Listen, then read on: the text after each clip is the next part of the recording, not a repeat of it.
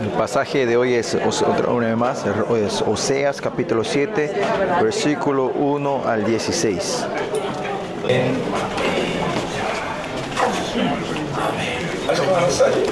Bueno, no llegó todavía el helado. Bueno, vamos a entrar.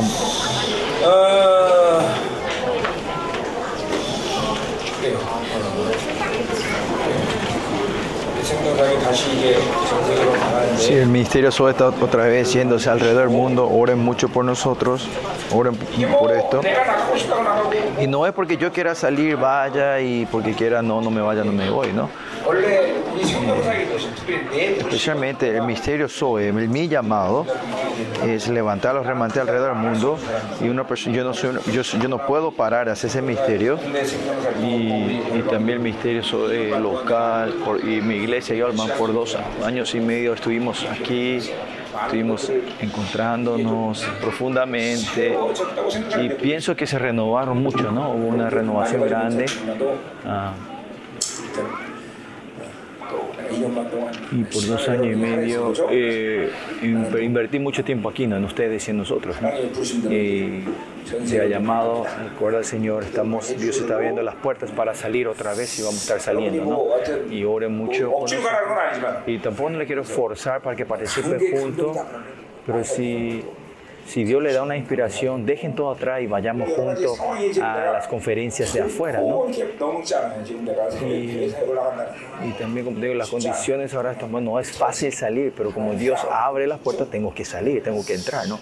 Así que estamos a medio de nuestra construcción y no, así que estamos, no está, pero si Dios abre, tenemos que salir, ¿no? Así que me encantaría que se vayan junto conmigo para ministrar juntos. Y si ustedes se van, me da mucha fuerza y aliento, ¿no? Y el pastor Felipe Cho se va a mudar a la ciudad de, de Gwangju para levantar una iglesia, plantar la iglesia ahí, ¿no?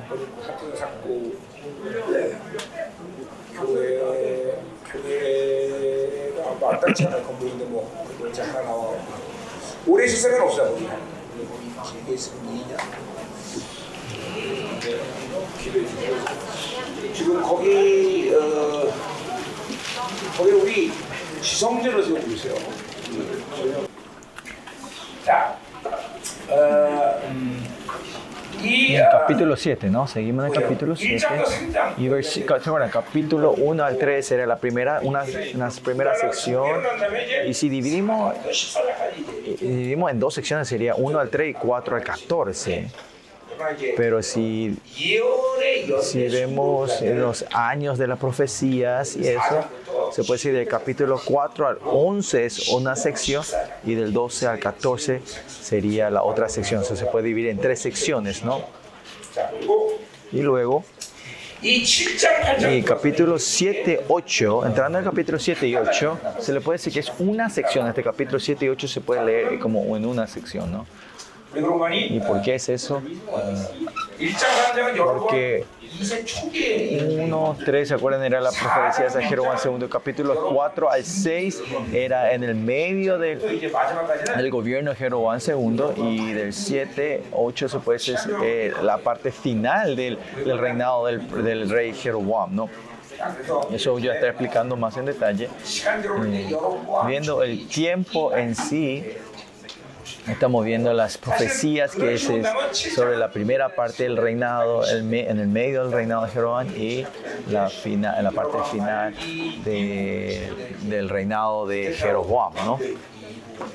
Y hay profecía que muestra de cómo Asiria y la relación entre Asiria y Egipto, y cómo va a haber un golpe de Estado para bajar a Jeroboam y, un, y otro rey se sube en su lugar, ¿no?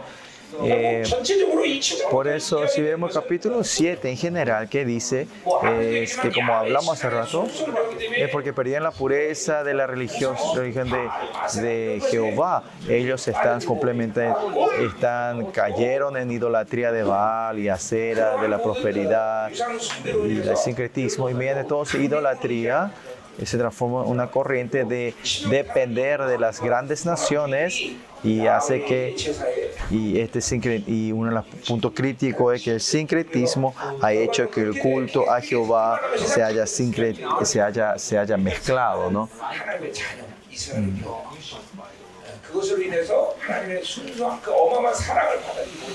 Y, no, y por esto perdieron su identidad, que son hijos de, Dios y por eso no pueden recibir el amor de Dios. Y Oseas continúa dice, conozcan a Dios, procuremos a conocer a Dios. De otra forma, decir, conozcan el amor, cuánto el amor y cuánto le derramó a usted el amor, ¿no? Por eso Israel, que haya dejado la palabra de Dios, haya desechado la palabra del Señor, que ya no tiene dignidad, ya no tiene valor este pueblo, ¿no? El que puede tener esa honra y esa identidad de la promesa de la palabra, cuando ellos desechan esto, Israel ya no tiene más dignidad y no tiene más valor. Honra. Y por eso es que hay que esforzarse en conocer a Dios, pero están muy profundizando en el mundo y quiere conocer más al mundo y caen más en la corrupción y se endurecen más, se forman seres que no tienen relación con Dios y, y, es, es, manipulado con, la, con, las cosas del mundo, ¿no?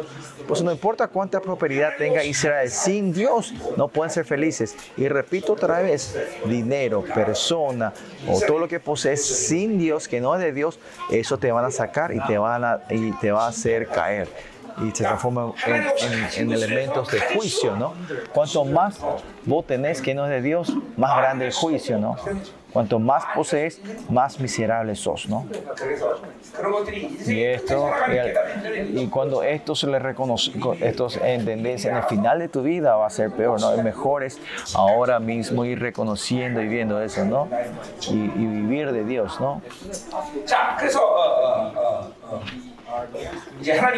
Por eso Dios. Ahí, eh, viene, no tiene otra opción más que, que Dios traer juicio a Israel que se ha mezclado en la prosperidad del mundo, ¿no? Y Dios no tiene otra opción más que quitarle y meterle en la tribulación para que ellos puedan volver. Pero en medio de esa tribulación van a encontrar sus limitaciones y van a empezar a buscar otra vez a Dios. Claro, claro eh, lo bendecido es que cuando Dios te dé una paliza pequeña, tenés que volver a Dios, pero ellos van hasta ese punto donde Dios te queda una paliza muy fuerte para que ellos vuelvan a Dios, ¿no? Por los dos mil años están así, como dijimos antes, ¿no? Israel llega a un punto que aún se transforma una, una generación, un, pueblo que ya no puede imaginarse la idolatría, no. Pero seguimos Israel ahora, otra vez, hoy en día, se está seculizando, se está cayendo el mundo, se está cayendo en la, en la idolatría, todo eso, ¿no? Pasaron casi 3.000 años así en esa tribulación, pero otra vez, después de la independencia y tuvieron en su país y ahora porque hay un poco de prosperidad, están cayendo en, en eso otra vez. Y la homosexualidad está en Tel Aviv está infestado completamente la homosexualidad, ¿no? Se puede decir que Tel Aviv es el cielo de los homosexuales, ¿no? Eh, la ciudad, que, el que, la municipalidad que, que, ayuda y soporta y da dinero a los homosexuales es Tel Aviv, ¿no? Y ese es el estado de, eh, de Israel ahora, ¿no? Por eso el, el, demonio sabe que cuando ensucia a Israel van a ganar, ¿no? Y los judíos ortodoxos, ¿cuánto están cayendo? Que, que dice que los clientes mayores del prostíbulo son estos, estos judíos ortodoxos. Y esta es la limitaciones de, de la ley, ¿no? Y una de las razones que tenemos que hacer esa conferencia de Israel es, muchas razones, es para, por la santidad de Israel. Perdón.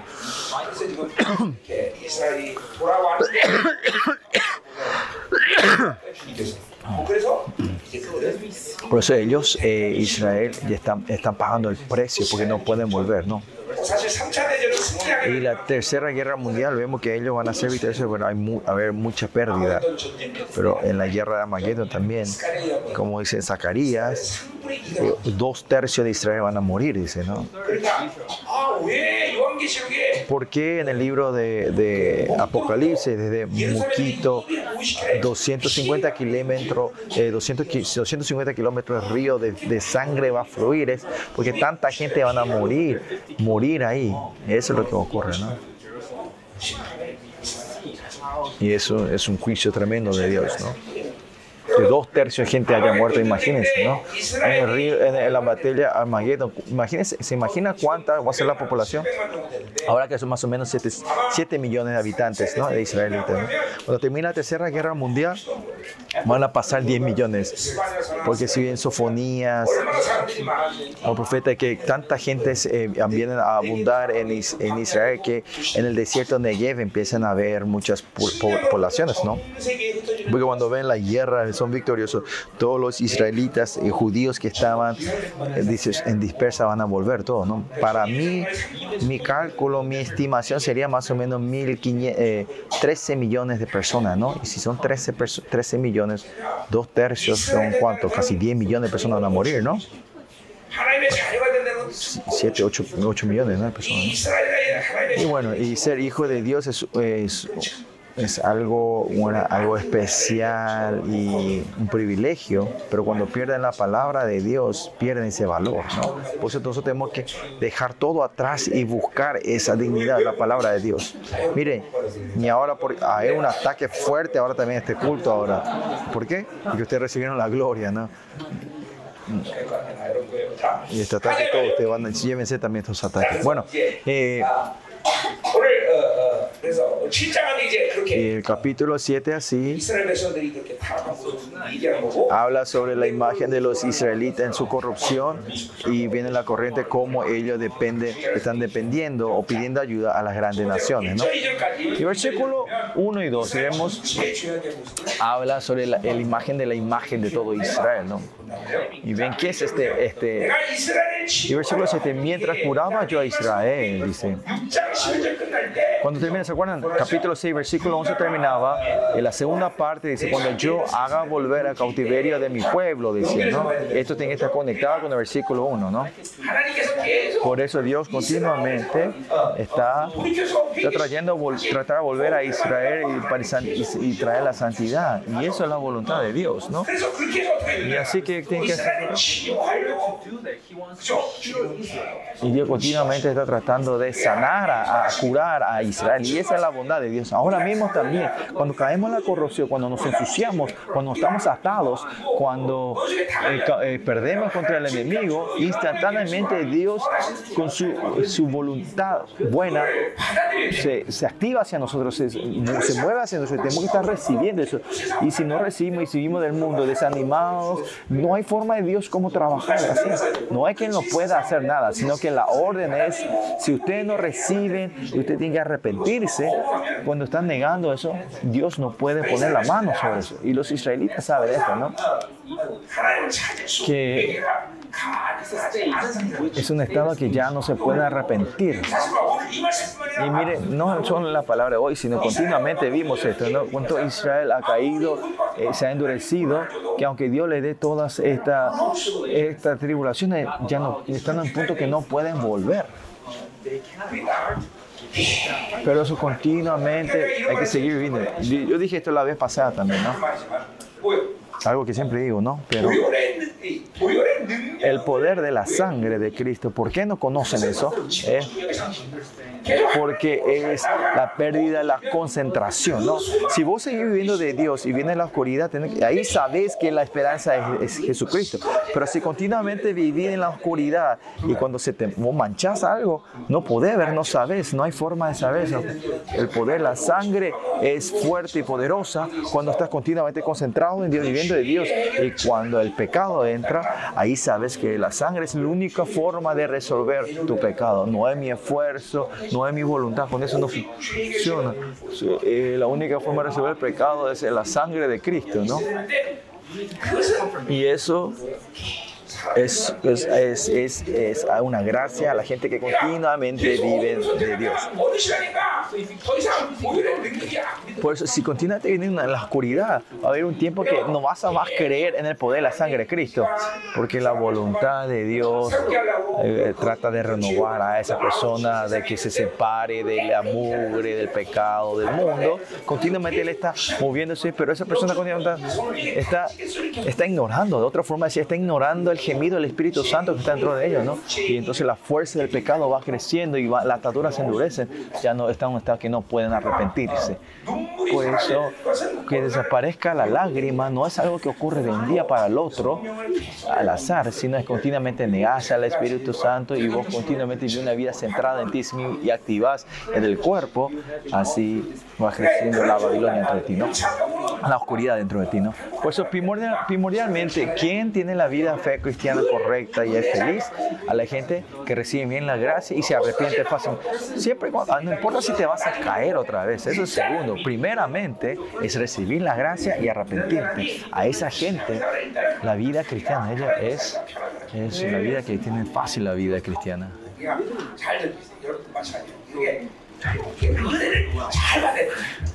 Y hay que recibir bien la gracia, ¿no? Y la que recibe bien la gracia y se arrepiente bien, ¿no? Eso de caerse otra vez es de acuerdo a su carácter y personalidad. Pero lo que sí reciben bien la gracia y se arrepienten fácilmente también, eso es bueno.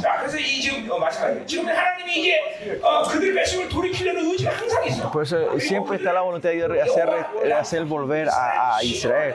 Y acá es clara la, la, la, obra del, Señor Rafa de que quiere traer, curar a ellos. Pero acá que dice, se descubrió la, y la, se descubrió la iniquidad de Efraín, dice, las maldades de Samaria.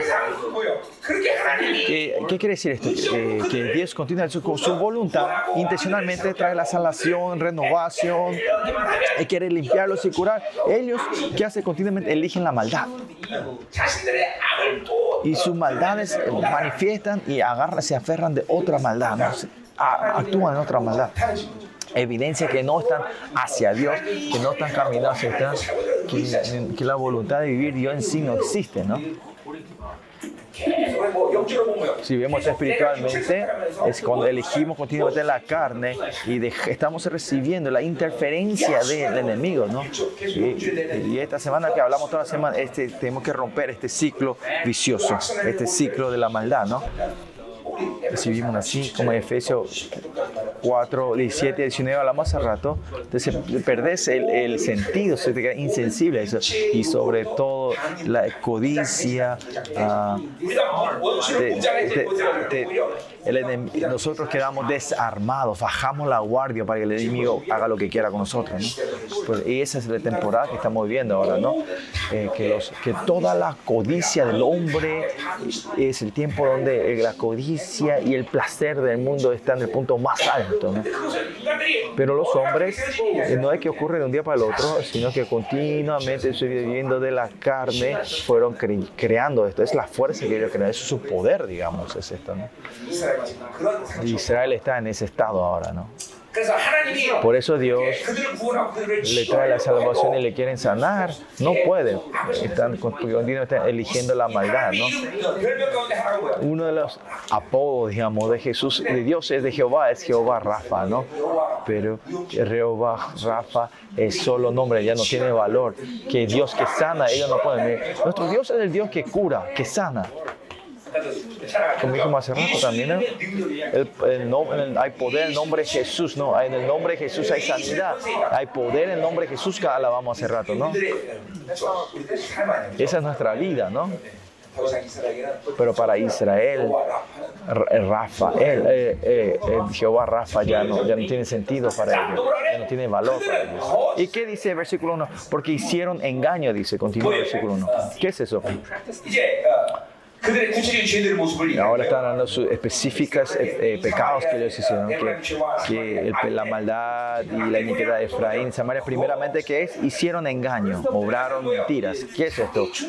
En una vida, eh, la gente que vive una vida centrada en sí mismo es el carácter principal de la maldad de ellos, ¿no? ¿Qué es? Que mienten delante de Dios, mienten delante de los hombres para su beneficio y para si es algo, algo que va no va a ser eh, beneficio a la vida de esa persona en la vida centrada, ellos mienten, ¿no?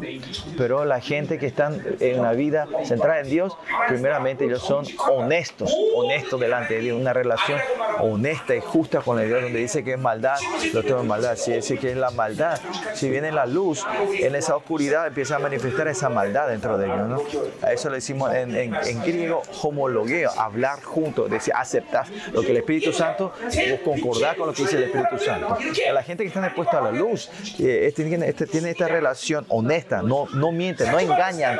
Si tenés herida, pueden manifestar esa herida, pero si, si, esta herida no es sanada y se va acumulando y esa oscuridad se va acumulando, no importa cuánto la luz del Señor venga, no aceptan, no lo pueden aceptar. No, es, no pueden recibir esa luz, ¿no? pero continuamente eligen la, eh, la fuerza de, de, la oscuridad se endurece, eh, crece, la maldad crece, ¿no? Y esta es una realidad en la vida de ustedes. No es algo abstracto, sino que ahora, en este momento, si no está viviendo de las gracias, es el, es, es el estado espiritual que está funcionando ahora, que la luz está cerrada y funciona, crece la oscuridad y hace crecer su herida y al final ¿qué ocurre? Ya llega un tiempo ya no puede tocar, ¿no? ¿Viste cuando una persona, su herida está fuerte, no le puede más tocar, ¿no? La oscuridad está tan dura, tan espesa que ya no puede entrar la luz. ¿Qué quiere decir? Del, del, de la maldad que, que atoras, que, que, que, que almacenas, sale, sale la maldad, ¿no? Eso no importa qué le diga. O sea, nosotros somos un estado que no importa lo que Dios diga, lo que Él te declare, estás dispuesto a aceptar, ser honesto eso, ¿no? Por eso la honestidad es muy importante. En, en Salmos habla mucho y también si ves en Proverbios también habla ese espíritu honesto, ¿no? Si no recibí la luz, si no bendecir la gracia de Dios, esencialmente esa persona, quieran o no quieran, tener una, una, vida centrada en sí mismo, y la gente vive una vida centrada en sí mismo, son mentirosos, no pueden ser honestos.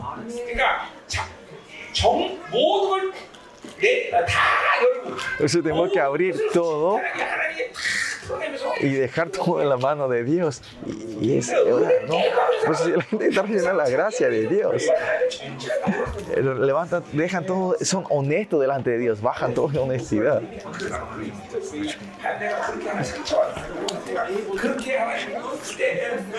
Y esa herida, Señor, disculpe, yo le odié a esa persona, hice todo esto, no. Y estas de manifestar tus, tus oraciones, de manifestar todo esto profundo, es posible, ¿no?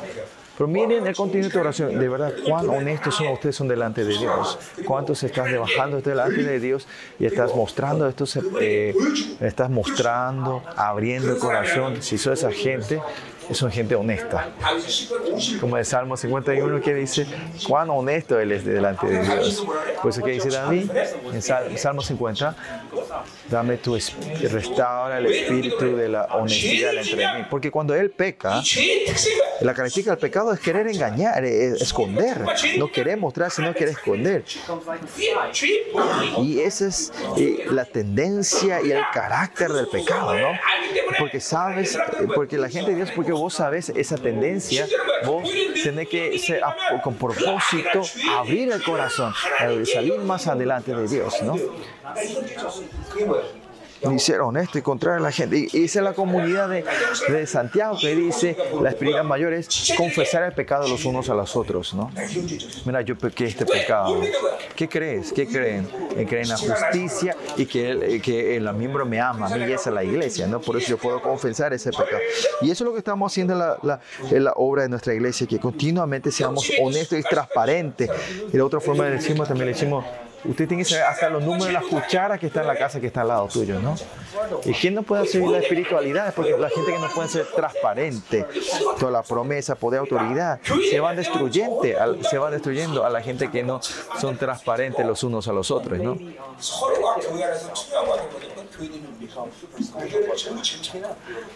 Debe que ser transparente. En, en células, y por eso eh, mandé a las células a, a todo el Corea para ir a, a, a divertirse, a tener un viaje para poder compartir todas sus, hasta sus oscuras y sus vidas anteriores, ¿no? sus oscuridades que tienen, ¿no? sus secretos sucios, ¿no?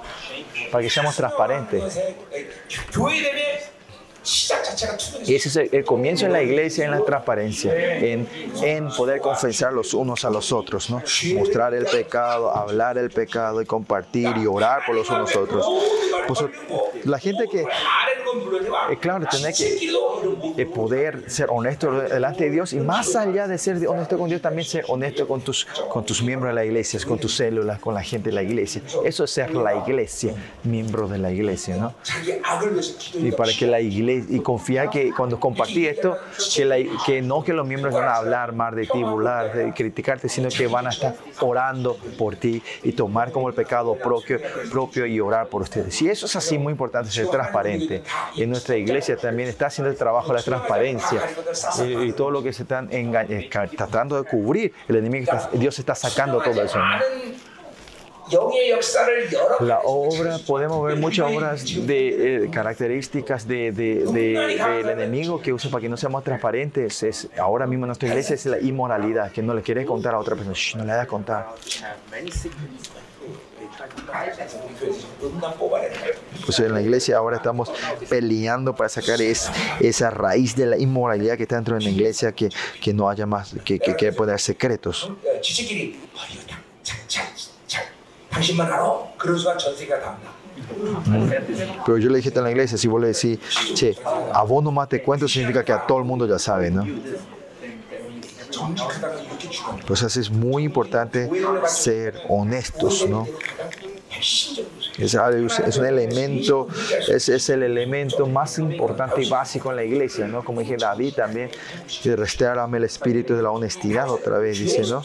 Porque él sabe claramente eh, eh, la, la, la, el elemento del pecado que continuamente hace engañar y, y esconder, ¿no? Por eso, ¿por cuánto tiempo el hora después de haber eh, pecado con Betsabé? Una semana, ¿no? Y una, una semana, ¿no? Y no importa. Decime si hay un pecado tan grande que, te, que puedes orar y llorar por una semana. ¿no? Miren, eh,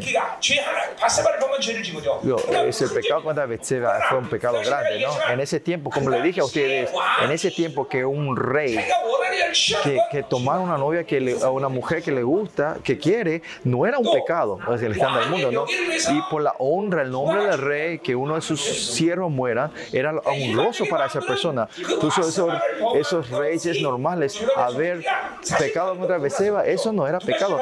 Más, más allá, David no sabía que era eso pecado hasta que el profeta vino a eh, decir, Jonathan.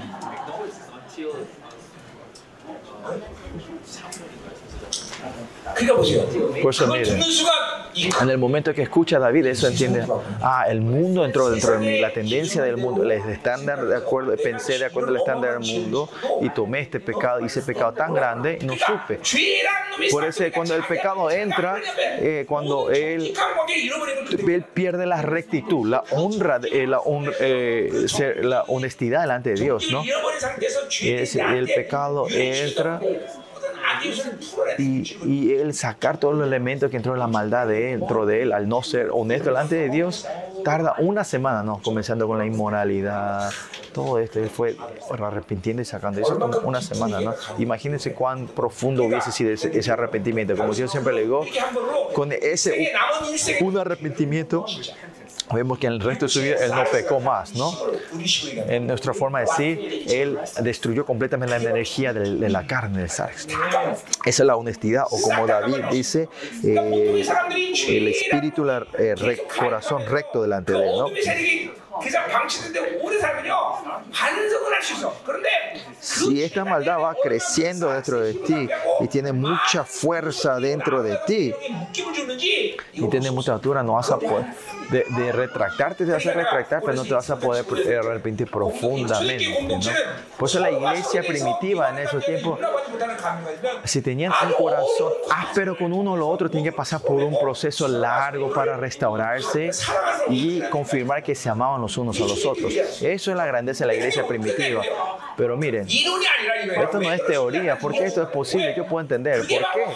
Porque ese es una recti, un espíritu recto delante de tener un, una, una, relación honesta de la ciudad. Porque ellos saben cuando una vez peca, el impacto que viene después de ser pecado. No es que pecaste una vez, sino que le, eh, la, eh, la, relación con Dios, la energía que le da a tu carne, el, eh, como la pérdida que da la comunidad, por eso la gente piensa que cuando vos pecas, uno vos tenés que resolver. No, esto ensucia a la comunidad. Esto es, eso es lo temeroso.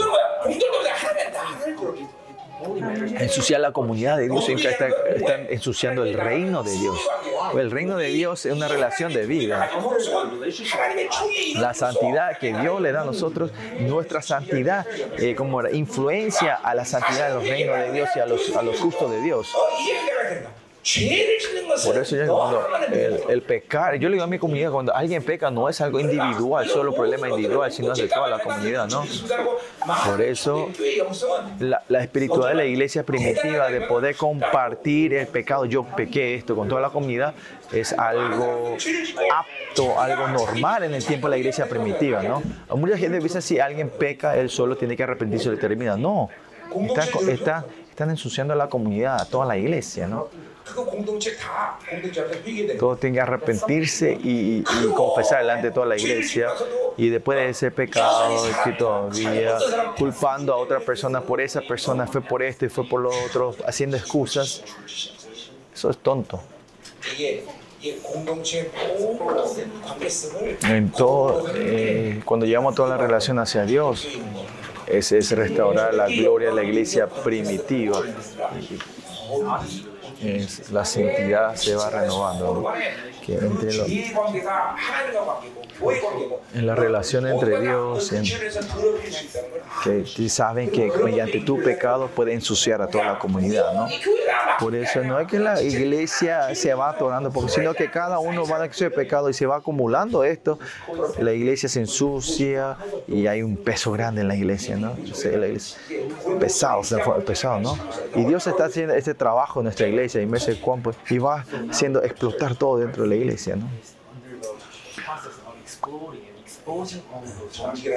Por eso la rectitud, la honestidad es algo muy importante delante de Dios. Tenemos que ser honestos delante de Dios, abrir todo delante de Dios poder confesar todo delante de Dios y Dios te pone nosotros. Y por eso tenemos que seguir continuamente abrir, abrir nuestro corazón hacia Dios y mostrarle todo lo que está dentro de nosotros. No, no tiene que esconder nada, ni por un día, ¿no? Cuanto, un, cuanto más tiempo vos guardás, o sea, es, cerrás, escondés esto, más fuerza recibe la carne, el sarx. Ese tiempo, tengo que tener tiempo que arrepentirnos profundamente y hacer honesto delante de Dios. ¿no? Por eso el primer hecho de, de que Oseas está diciendo habla del engaño.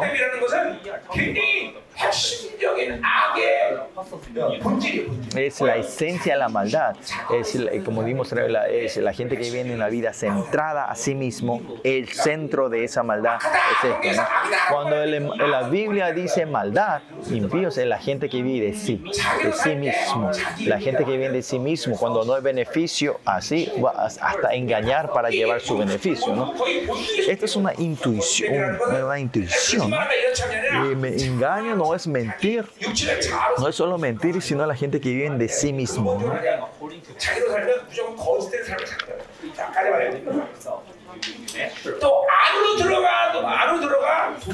Y dice, porque eh, en, en, en, hicieron engañar y, y, entra el ladrón, dice, y saltear de poca por fuera, ¿no?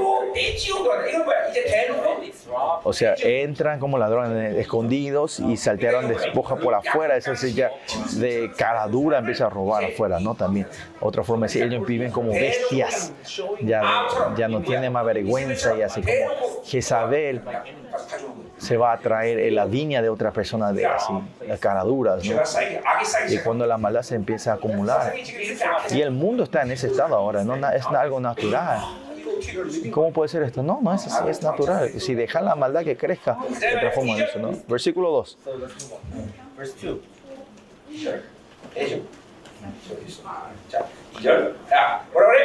Y no consideren en su corazón que tengo en memoria toda su maldad. Por eso miren, cuando nosotros pecamos, y si no resolvemos ese pecado, ese pecado que puede ser mil, diez mil, veinte mil, eternamente no va a desaparecer ese pecado. La gente que vive en la carne, no, no hay forma que sepan eso, no van a poder entender esto. Pero si pecas una vez y cuando pasas una o dos veces, se olvidan de esto, ¿no? Y ese pecado todavía queda entre ustedes, ese pecado que no te arrepentiste, continuamente van acumulando un pecado similar, ¿no? Por eso, Pecar en sí es un problema grande, pero no arrepentirse es algo crítico, algo fatal. Por eso en el momento que pecas con la sangre de Cristo, tienes que eh, taparlo, declarar la sangre de Cristo en ese momento, ¿no? Un arrepentir profundo es otro, ¿no?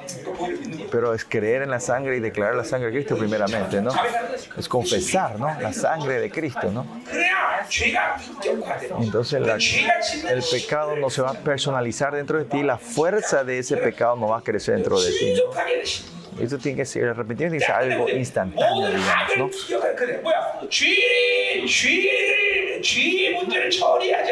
Si no resolvemos el, el, problema del pecado, de esa maldad, Dios continuamente está, está en su memoria y está viendo ese pecado. La gente que vive en la carne no, no entiende, no entiende nuestro Señor. En el libro de Hebreos dice que Él no se acordará más de nuestras transgresiones, nunca más. Dice que la sangre de Cristo hace que, hace que pierda la memoria Dios del pecado pecado, ¿no?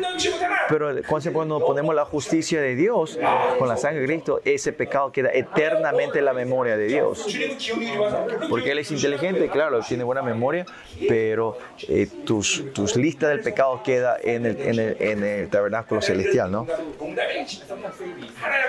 Por eso yo siempre digo, cuando vamos al, al trono, de, el trono blanco de Dios, cuando empiece a la lista de sus pecados desde que nació, por lo menos que llega a 10 años, ellos mismos se van a, tirarse al infierno, ¿no?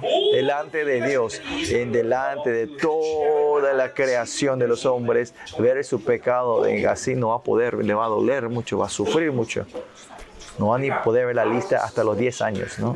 Por eso ellos mismos se tiran. Por eso con solo pensar eso, tener la justicia de Dios, y la sangre de Cristo, que se haya borrado toda la lista de tus pecados, imaginen cuán poderoso y gracia damos al Señor. Ese pecado que los israelíes acumularon por un año, es borrado una vez al año, dice que ellos esa música aburrida aprendan y bailan toda la noche de alegría.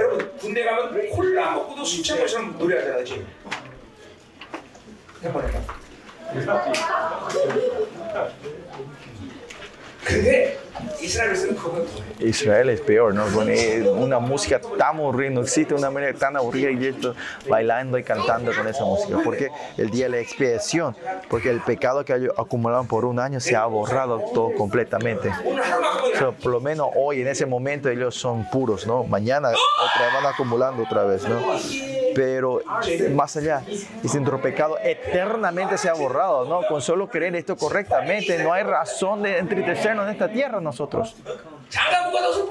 Por no casarte, te estás triste. No, eso no es tristeza. Tu pecado se ha borrado completamente. A ver, levantate un poco. Date por la vuelta. Venimos hacia acá atrás. ¿sí? Eternamente tu pecado se ha borrado.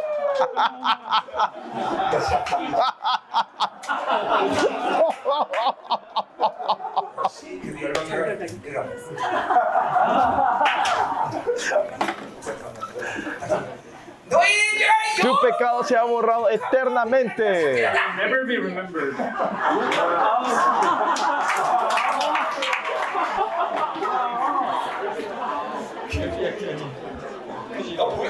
Uno cree en la sangre de Cristo, ¿no? 보면 안 되지 윤태전 목사님 한번 해보자. 윤태전 목사님 한번 한번 해줬으면 좋겠다. 게임처럼 그게 쳐줘야지 Hay que bailar por lo menos como los judíos en el día, en el día de, de la de expiación que ellos hacen, ¿no? Ellos de verdad bailan con tanta diversión, ¿no?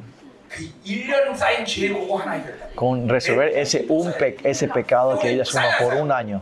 Nosotros acumulamos, no, se borra eternamente, ya no existe más la lista, no existe más ese folle esa lista, ¿no? esa carpeta de pecado desaparece. Esto ya compartí en Hebreos, ¿no?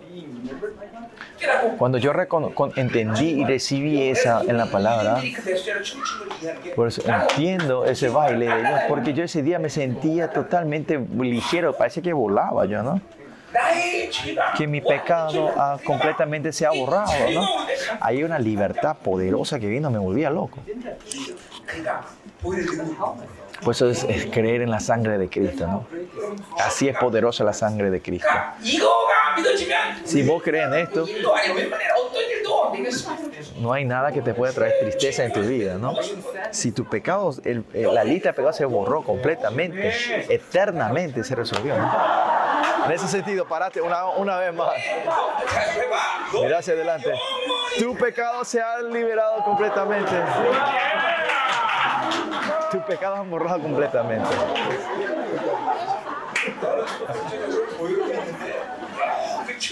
En base de creer, creer en la sangre, pero el baile no es tuyo.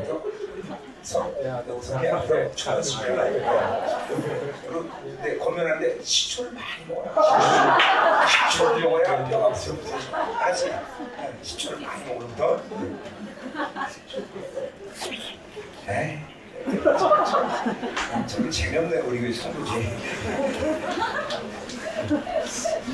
누가 좀 시범 볼 사람 있어요?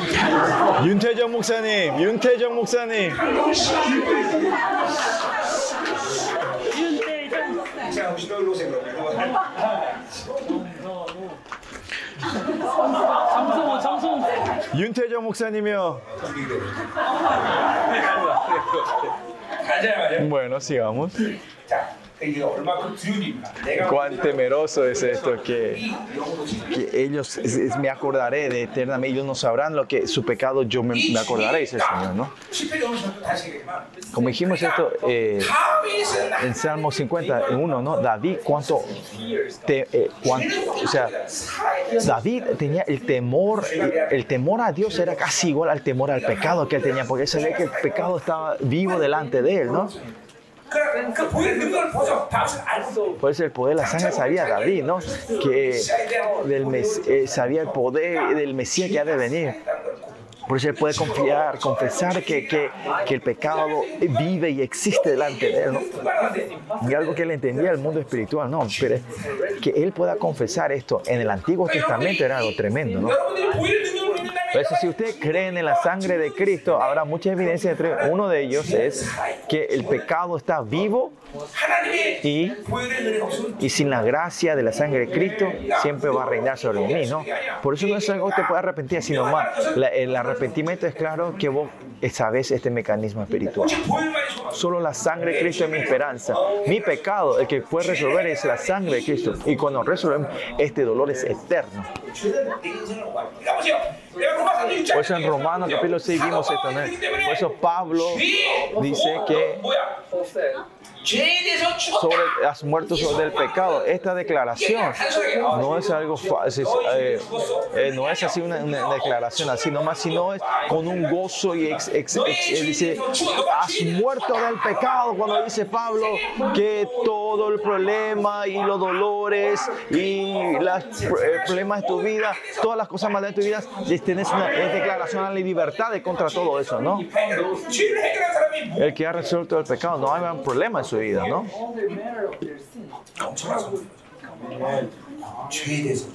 Es una declaración tremenda, proclamación que hemos muerto del pecado, ¿no? Si no tener dinero es lo más doloroso, el Señor hubiese que hemos muerto del dinero, pero no, porque el, todo el dolor de toda nuestra vida, el fundamento es del pecado. Por eso hemos muerto el pecado y ya no va a haber más dolor y preocupación. ¿Qué significa que no va a haber más tribulaciones, no va a haber problemas? No. ¿Qué quiere decir? Que eso ya no es más problema, ya no tiene más influencia esos problemas en mi vida, ¿no? O si no, si no resolves esto, cuando tenés dinero tenés problemas, cuando tenés gente tenés problemas, ¿no? Pero cuando moriste del pecado, ha muerto tu viejo hombre y ha muerto de la acusación de la ley. Por eso no hay nada más elementos que me haga tropezar ahora. El, el, demonio viene a atacarte, pero ellos se atacan para morir, ¿no? Porque él resolvió todo. El demonio ya no tiene más eficacia hacia nosotros. Ellos fueron destruidos y Dios trajo, Jesús trajo la gran victoria. El demonio no puede hacer nada a hacer, tratar, ¿no? Yo te iba a mostrar lo que es la verdad, ¿no? la gente que han declarado de la verdad de Dios, de la justicia de Dios, tiene que declarar a este Justín es el enemigo. ¿Sabe quién son? La sangre perfecta de Jesucristo eh, que me ha dado a mí, me ha declarado que yo soy justo. No te atrevas a contra mí, a moverte. ¡Salí! 나오잖아 그치? 자 가요 자 그래서 이제 그들의 행위가 그들을 에워싸고 네 얼굴 자 그러니까 보세요 이런 죄의 문제를 해결하려고 계속 그 죄가 쌓이가 어떻게 되는 거야 Y 마치 dice, y ahora les rodearán sus obras delante de mí están, dice el Señor. ¿no? Y al no resolver esto, ellos, sus obras están completamente rodeados, están atando a ellos completamente, ¿no? 우리 우리를 En, 천사보다 en- es- Zacarías vimos que, las- que el, que el fuego de Dios es el que nos rodea a nosotros, pero hemos callado tanto el pecado que la oscuridad y la maldad está completamente rodeando a nosotros y estamos como en una prisión, ¿no? Supuso una muralla alrededor de nosotros en esa oscuridad, ¿no? No es que esto ocurre de, al azar, sino que la gracia y, el arrepentimiento están en tu vida, ¿no? Y estas obras y estos hace que están delante de, de están de mí, ¿no? Parece que, que, que, en mi rostro parece que está la cara del Señor, y eh, la cara de ira está dentro de lo que no es la, la cara de, de, de, justicia, sino la cara del rostro, la ira que dice en cualquier momento te va a matar, te va a destrozar. Eso no puede entender, no pueden entender, ¿no? Esa situación. Está a, a un segundo a morir. Ellos no están pudiendo sentir. Eso es cuando tu alma está muerta, tu espíritu está eh, eh, eh, insensible, ¿no? No saben cuán pesado es el pecado, ¿no? Usted piensa si ponen un, un, como una tonelada de peso sobre un cadáver, no va a sentir ese peso, ¿no? Pero así también viendo la ira del Señor está en su cara, ellos no pueden entender ni, ni, ni, ni, ni no pueden ni, ni saber eso, ¿no? porque están tan rodeados de sus pecados, no de sus maldades. Por eso, vivir sin arrepentimiento es algo imposible, ¿no? si no podemos arrepentirme, ya no podemos hacer nada en tu vida, ¿no? No tengo vivir hasta a ese punto. Continuamente destruir, liberarnos, tener liquidez, ¿no? Capítulo 7. Veamos el golpe de Estado en este último estado de la maldad, ¿no? Y esa es la profecía que sale en el versículo 13 en adelante eh, Jeroboam el segundo. ¿Cuántos? Hubo seis, siete reyes después de eso, ¿no? Algunos reinaron por un mes, algunos por largo sería un año, ¿no? Así continuamente fueron cambiándose los reyes.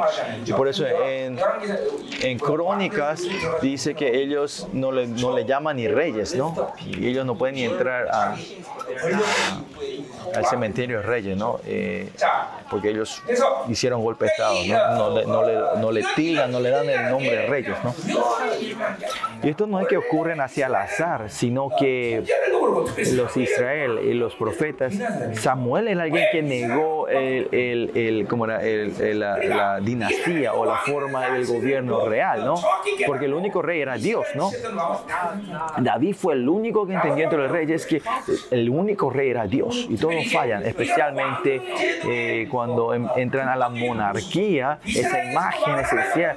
El único rey de Israel es Dios y cuando él por su deseo de pedir el rey, los reyes, aparte de David, ninguno pudo servir a Dios como su el rey verdadero, ¿no? Y por eso vemos estos reyes malos, eh, malvados, se levantan a, a derramar sangres. Por eso la monarquía en sí, para en Israel, es algo mal, no es bueno el mejor estado de un estado de un país es democracia. No, no es eso.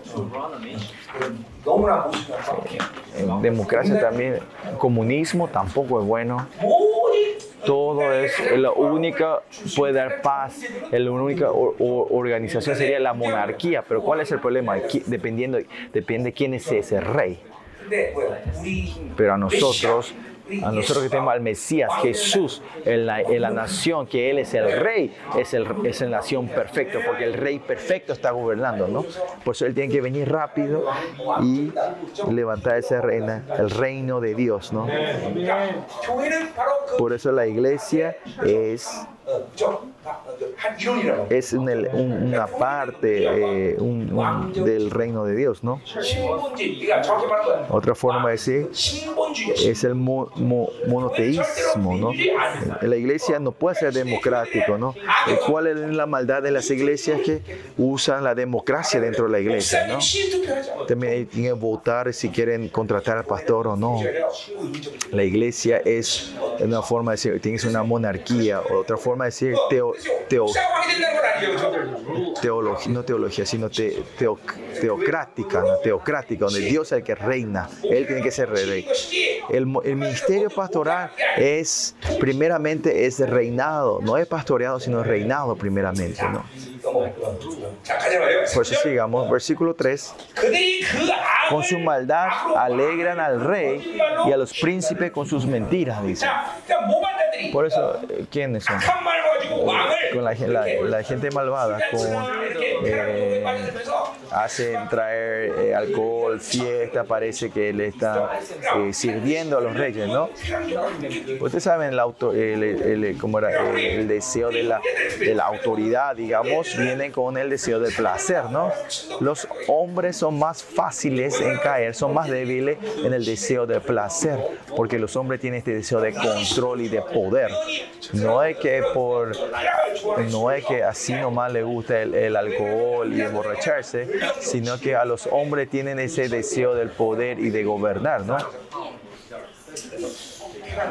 Por eso el deseo de placer es fuerte. A la gente que son fuertes en deseo de placer, eh,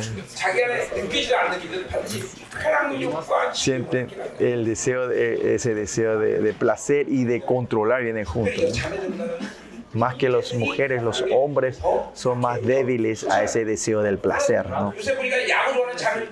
Pero estos días también hay mujeres que le gustan los deportes, pero deportes es algo para los hombres, ¿no? Los hombres les encantan más los deportes, ¿no?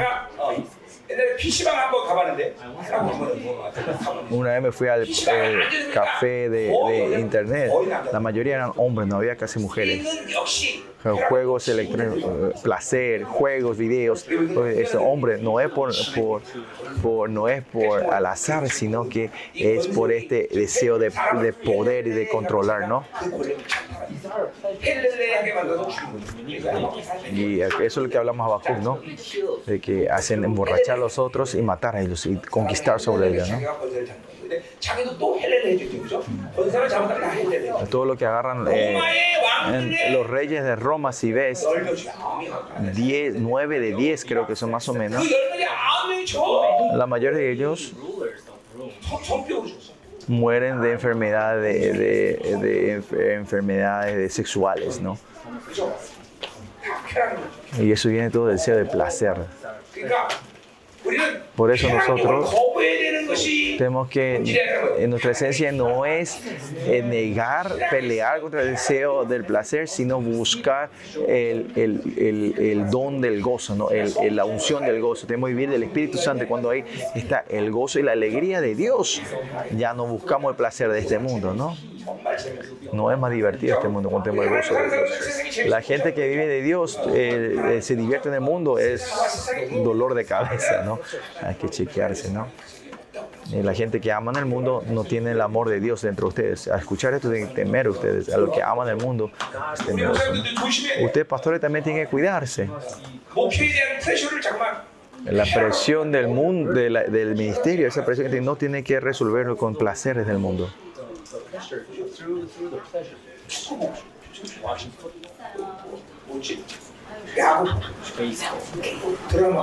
Esa gente que eso es la presión de, del misterio van a ver deportes, dramas, películas. No hay que hacer eso.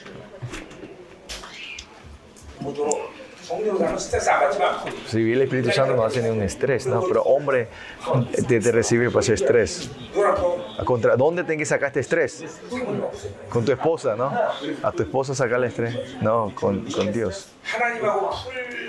Resolver con Dios y también resolver con tu esposa, ¿no? Hablar con tu esposa, ¿no? Vamos. 자 4절 4절 Versículo 4. 그들은 다 가늠하는 자. Todos ellos son adulteros, dice. 뭐야? 이 가늠한 건 뭐야? ¿Qué es un adultero? Son fornicadores, adulteros, son, y es idolatría, ¿no? 지금 우상이고 Todo el punto de la, de la idolatría es, es, es, ¿cómo era? es die- die- die- deificación de, tu, de tus deseos, ¿no? 화덕 같도다 했어. 자, 그러니까 Son como horno encendido por el hornero, dice, ¿no? 이빵 굽, 빵 굽는 것은 어, 밥, 떡을 빵을 이 반죽하기 하기 Tú tienes el horno cuando antes de, de amasar, amasar los, los- las masas para ponerlo primero se pone el fuego, ¿no? por eso, por el deseo de la autoridad y de gobernar, eh, están, están ardiéndose ellos. Pero ¿qué dice aquí? Que cesa de abrir fuego después que está hecha la masa, dice. Se ponen el fuego, encienden todo el horno y justo cuando la masa, el pan está preparado para meter, se apaga este fuego, dice, ¿no? Ustedes saben que eh, el, el horno hay que meter la masa para que se queme. Pero así también también los hombres cuando te arden en su posesión y de poder, de repente el fuego va a perder y no van a poder hacer nada. Por eso, lo, si tienen los deseos del, del, mundo, no es nada beneficioso, ¿no? Con los deseos de la Babilonia, el, eh, los deseos de la, con los deseos de la, de la carne, que son la posesión, seguridad, logro, éxito, fama, placer y poder, idolatría, con eso no vas a poder vivir. Por eso miren Versículo 5. En el día de nuestro rey, dice, los príncipes, los, y, los reyes, los, los príncipes los hicieron enfermar con copas de vino, ¿no? Pues estos príncipes serían los, los, los este, secretarios, digamos, ¿no? Que fueron todos enfermados, enfermados, ¿no? Y extendieron su mano con escarnecedores, ¿no?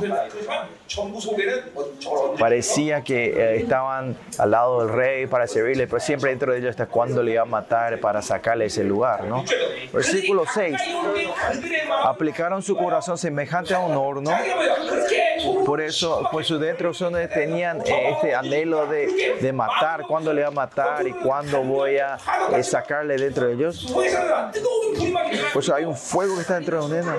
Pero parece que hablan y adulan a ese rey, pero al final es para estar ardiendo para ver cuándo traer el golpe, está cuándo matarse, esos planes para matarle. ¿no?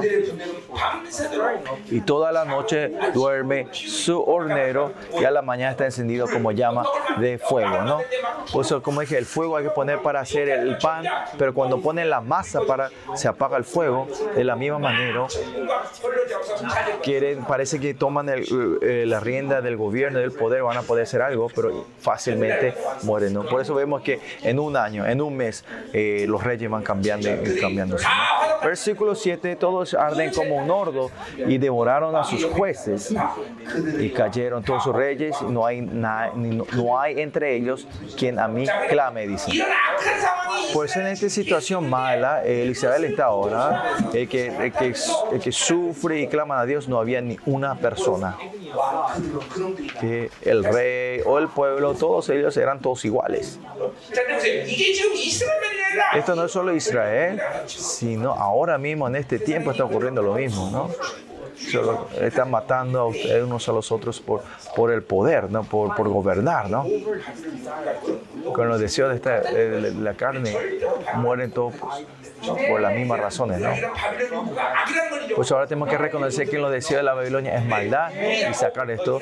Y nosotros, claro, algo no sea real este deseo del poder, es, es algo que crea el, de, el deseo del placer. Pues nos tenemos que reconocer eso, ¿no? En la estructura, el deseo de del placer viene el deseo del poder, ¿no? Del querer gobernar, ¿no?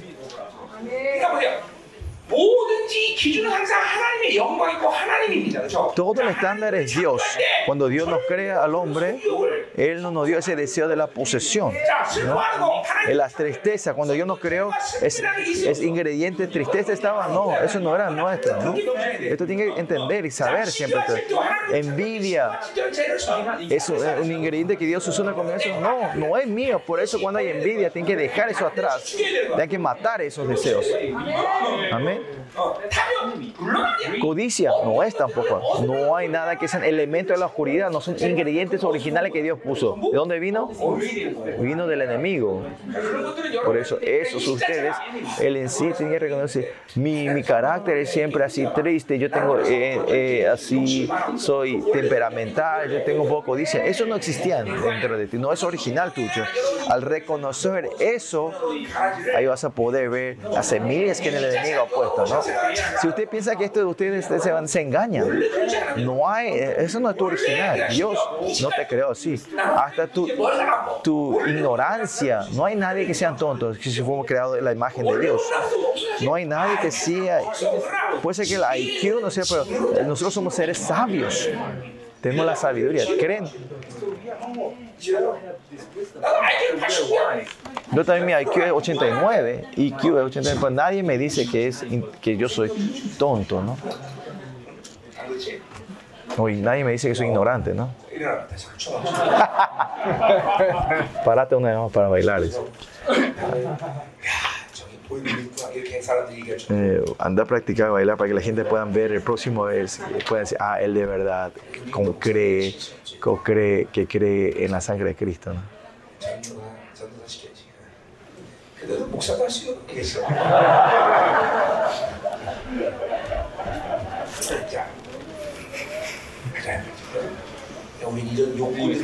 Por esto, estos deseos y estos elementos de la oscuridad no tenemos que dejar. Primeramente hay que declarar, estos no son míos. Dios no me creó así. Por eso el carácter, mi personalidad, el método de tu vida, eh, si toda eh, oscuridad dejarla así, ustedes dicen, yo siempre fui así. Ustedes están siendo engañados. Eh, no son tuyos, no son de ustedes.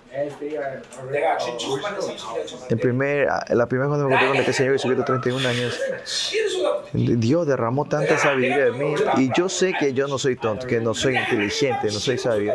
Pero Dios me enseñó a derramar la sabiduría. Esto yo, este testimonio, ¿no? Parecía que en un año que podía pasar todos los exámenes estatales de Corea, ¿no?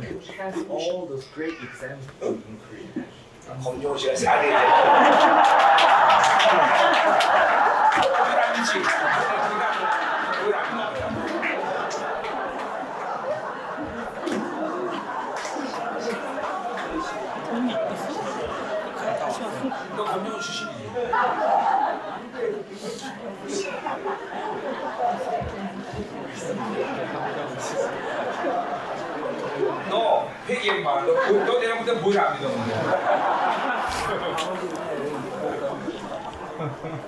혹시 상황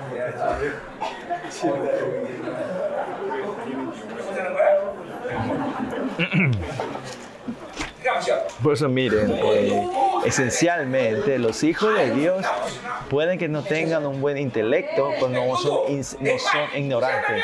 Si vos sos in, eh, como eh, era, eh, si no sos, no tenés, si no sos eh, sabio, tenés que resolver porque eso no es de Dios. Pues Dios nos da su inteligencia, no da su sabiduría a nosotros. Tenemos que ser sabios. Todo esto no es mío, ¿no? 그래서 어, 재판대 섬기면 근대 왕들 다 어떻게 다 죽는 권력 Cayeron todos sus reyes, no hay entre ellos a quien me clame. ¿no? Se matan entre ellos, se devoran entre ellos. ¿no? 아무도 이 악을 기도하지 않는다. Nadie ora hacia este pecado, ¿no? 8절부터 10절 자, 자 이제까지 3절부터 7절까지 So, del versículo 3 al 7 eh, hablaba sobre el, el juicio sobre la política del gobierno de Israel. Y 8 al 16 habla sobre eh, el estado global, digamos, que Israel estaba, ¿no? Como dije siempre, la, el problema no es lo de exterior. En la batalla espiritual también, la batalla exterior no es el punto. Es la, la batalla interna. La, y cuando la interna, la cosa interna es santa, ya no hay más problema de la, la de afuera, ¿no? Como siempre dije, la presencia interna es lo importante y no la presencia externa, ¿no? Por eso, porque sabiendo esta teoría, sabiendo estos principios, no podemos vivir porque tus deseos de los ojos eh, se fortalecen, se endurecen. Los que ve con tus ojos, los que, lo que ve la Babilonia con tu celular, eh, el resplandor o la belleza del mundo, continúan reciben con tus ojos, sabiendo en teoría que lo la, la presencia interior es importante, ustedes fracasan en eso, ¿no? Todo lo que Dios hace comienza de la, de la presencia interna. ¿no? Si fracasamos en eso, esa gente piensa que hay una presencia exterior para hacer algo. Eso no, sin eso no pueden hacer nada, sin la presencia exterior. Y cuando reciben ataques no saben qué hacer, no, reciben la gracia. Esencialmente eh, es, la gente que eh, tenemos que fortaleciendo en la presencia interna. Eso es lo importante, ¿no? Y cuando la presencia interna es, es fuerte, podemos romper barreras, avanzar y hasta atraer la, la presencia exterior, ¿no? Pues siempre tenemos que poner la importancia en la presencia interna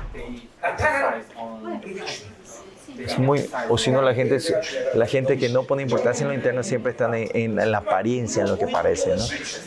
La gente que pone mucha importancia en lo que se ve con los ojos, este, eh, tiene que vivir una vida lógica o normal de la Babilonia, que si no tiene dinero, tiene que buscar y si alguien te habla mal, te enojas y pelearte, ¿no? Pues recibir la vida eterna, saber la importancia de lo que no se ve en los ojos, ¿no? Y ver el mundo espiritual. ¿Por qué esa persona hace? Es porque me odia. La gente que vive en, mi, eh, eh, en la presencia exterior, si alguien me odia, instantáneamente vuelve a odiar o pelear con esa persona, ¿no? que la importancia de la, la presencia interna. El engaño, la confusión que viene en lo que vemos, esto es algo que siempre tengo que pelear y tengo siempre el, el estado espiritual, ¿no?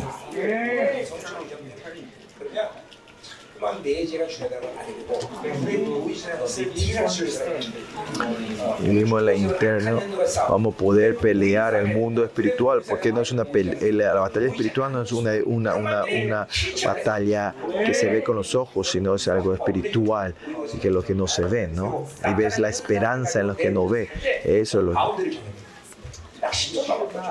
마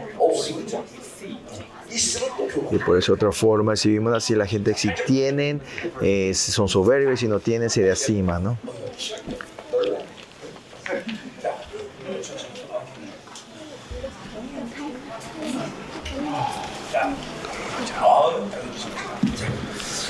Bueno, versículo 8.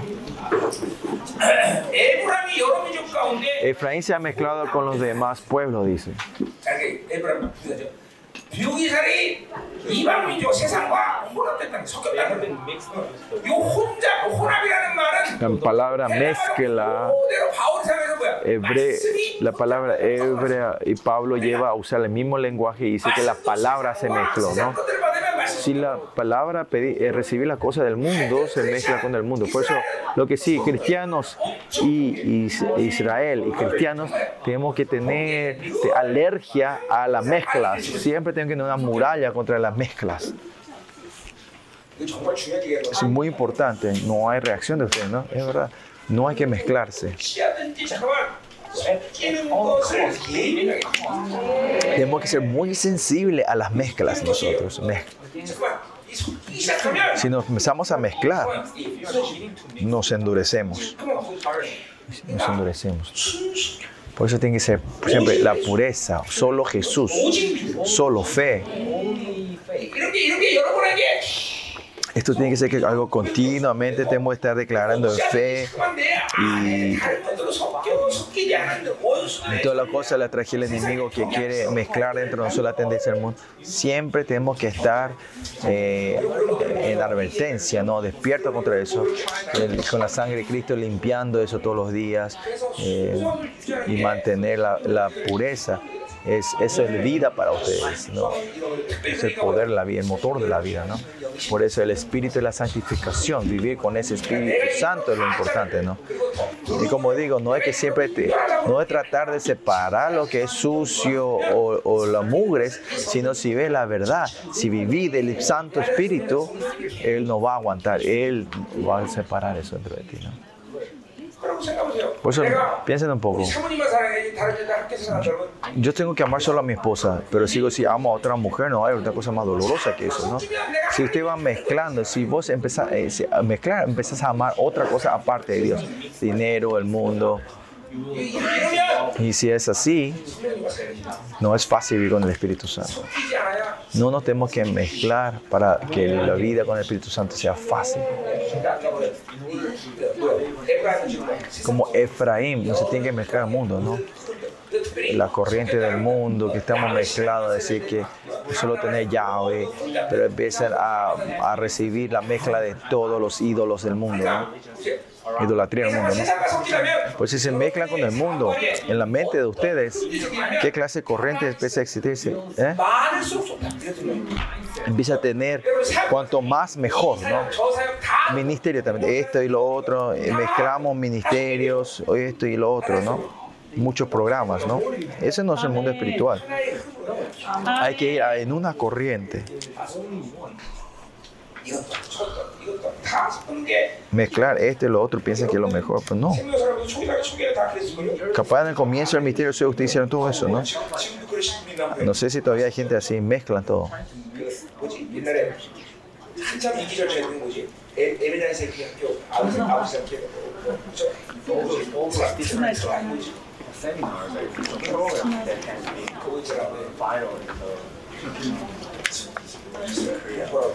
그 뭐지 옛날에 한참 인기 절차했던 뭐지 에- 에베냐의 새끼 학교 아버지 아버지 학교 그죠 뭐지 뭐지 뭐지 seminars are program that has been 그거 있잖아 왜 viral in the 뭐라고 어? 트레스 디아스 뭐 트레스 디아스 그죠 미네랄게 그죠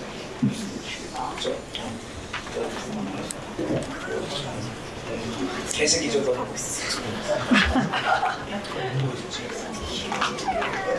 Diferentes programas de evangelismo, el programa de la iglesia, ¿no? Son todas esas metodologías. Yo no siento que esto no es beneficioso, pero si no tenés la esencia y siempre está hablando la técnica, no funciona. A la gente que tiene la esencia, el evangelio, eh, solo la técnica, es útil el técnica, la técnica, pero y, si solo viviera la técnica se transforma en ultralegalismo, ¿no?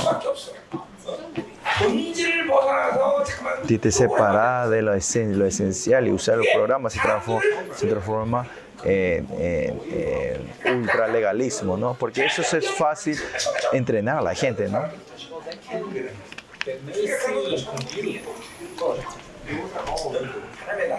por el reino de Dios. Es libertad, perfecta libertad, ¿no? Ir a esa libertad primeramente es difícil, parece que no hay diferencia, ¿no? Parece largo, pero ese es el único método del reino de Dios. Por eso el reino de Dios, eh, la santidad, libertad es la esencia del reino de Dios, ¿no? Pero cuando se mezcla, se ata en el mundo. Ella fue una torta no volteada, dice, ¿no? La primera metáfora, ejemplo, es que eh, se le compara con, con torta no volteada. No, las tortas hay que, hay que voltear bien en el horno, ¿no? Y se tiene que cocinar bien en los dos lados, pero si deja un lado, un lado se quema y el otro no se, no se cocina, ¿no? Pero si nos mezclamos en el mundo, nos formamos así. Una torta que no se puede entregarle a Dios. Por eso nosotros, eh, si el mundo se va mezclando entre nosotros, tenemos almas que Dios no puede recibir, espíritus que no podemos recibir, que Dios no, puede, puede recibir, ¿no?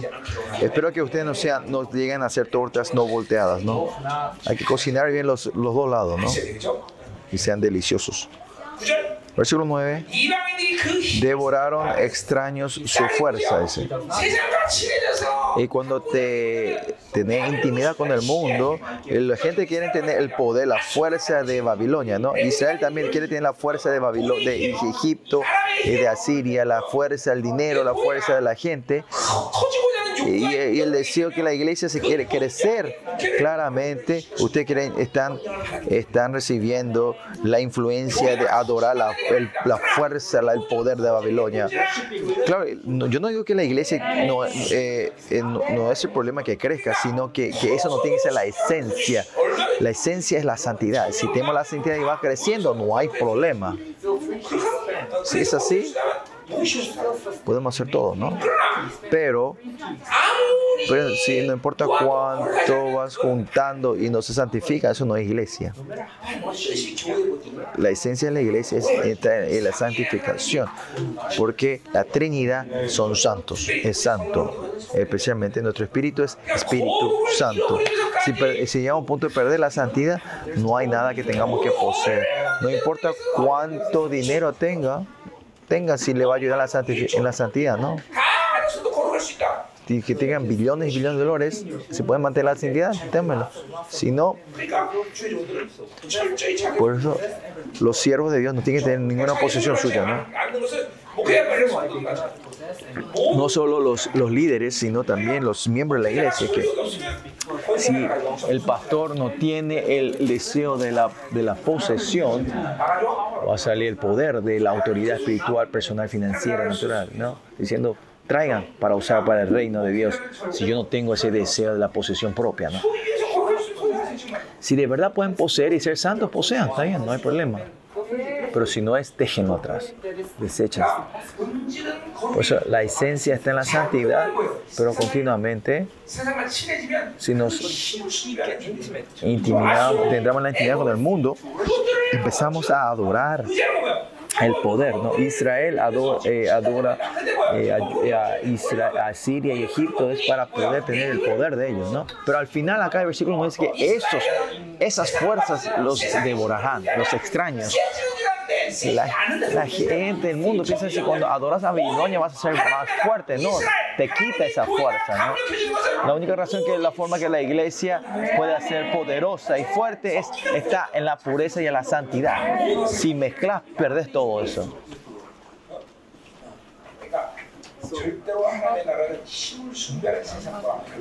Por eso la iglesia no tiene un lugar donde adorar el poder y la fuerza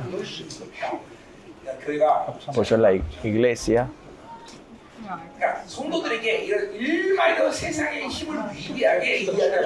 no tiene que ni hablar ni por un segundo o por un momento hablar como si fuera el mundo algo fuerte.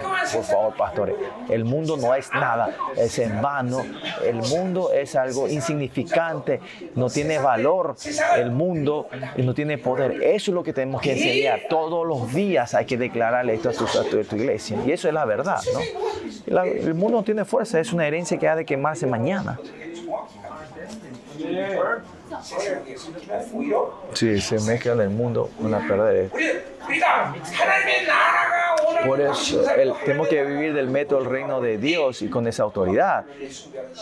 No tenemos que, no tenemos que eh, envidiar, idolatrar, servir, la alabanza a la fuerza de la Babilonia. Bueno, continuamos. Y él no lo supo, y aún canas le han cubierto, y él no lo supo, ¿no? Entonces, canas significa que está a punto de la muerte y todavía no sabe, ¿no? Que el espíritu de la muerte está y no sabe, ¿no? 자기가 어, 약해지고 자기가 지금 죽음의 생명으로 지금 치닫고 있다는 걸 모를 정도로 완전히 부대신 Y están totalmente endureciendo y no saben que están en el punto de la muerte, ¿no? Y estamos llenos de la vida de Dios, de Jesús, ¿no? Y cuando nos vamos santificando, esa, fuer- esa vida entra en nosotros, ¿no? 기도를 어떻게 돼? Y la oración es así, ¿no? ¿Quién, quién es el que ora bien? El que tiene esa fuerza de la vida. La fuerza de la vida tiene que estar dentro de ti. Continuamente vas rompiendo y levantando, te van. 할 Versículo 10. Y la orilla de Israel testificará contra él en su cara. Dice, ellos adoraron la fuerza del mundo y cuando tienen más cosas del mundo, ellos son soberbios y cuando no tienen, son totalmente viles. O sea, vil, servil y soberbios son la misma cosa, ¿no? El tener no es que ellos están saliendo bien, sino que es, una sobre, es algo temporario, ¿no? Dice, y no se volverán a Jehová su Dios, ni lo buscaron con todo esto, ¿no? La soberbia creció tanto que aunque pierdan todo, no buscan a Dios, no vuelven a Dios. Pues a la gente que adora la fuerza del mundo, de repente tienen mucho dinero, son soberbios le quitan todo, tienen que ser humildes. Pero ¿qué pasa? Claro, son viles, se desanimen, pero no vuelven a Dios, no reconocen. Y eso es cuando la fuerza de la carne se endurece, son fuertes, es, no es fácil deshacerse de eso. Por eso no vuelven a Dios. ¿no? Versículo 11. Efraín fue como paloma incauta, dice, porque se mezcla con el mundo. Eran primero eran torta no volteada, ahora son paloma incauta, dice. Eso significa que ellos eh, son son eh, palomas que son palomas que que son tontas y caen en la red. ¿no? no importa cuánto vivas del mundo, no sos sabio, sino vas a ser más ignorante. Si vivís del mundo, vas a ser más ignorante. ¿Por qué? porque no podés ver la eternidad. Tenemos que ver la eternidad, tenemos que ver el, el panorama completo. Por eso te dice, ten que, ten a la, ten que doblar la derecha, pero si no sabes la eternidad, vas a seguir derecho y caerte en la bancarrota, ¿no? Eh, eh, eh, como en el abismo, ¿no? Por eso siempre, los hijos de Dios, por eso tenemos que saber eh, la eternidad, tener el panorama completo, donde el Señor tiene derecha, izquierda, adelante, ¿no? Y tenemos que vivir espiritualmente en el espíritu para ser sabios, ¿no? Pues vivir en el mundo es, es tonto. ¿no? Mire, la gente del mundo, pues si tienen el celular, piensa que saben todo. Porque el, el celular te da la información. Porque tener la información sabio, no. Es importante, no es quién tiene esa, eh, la información, sino quién puede utilizar esa información para su victoria, ¿no?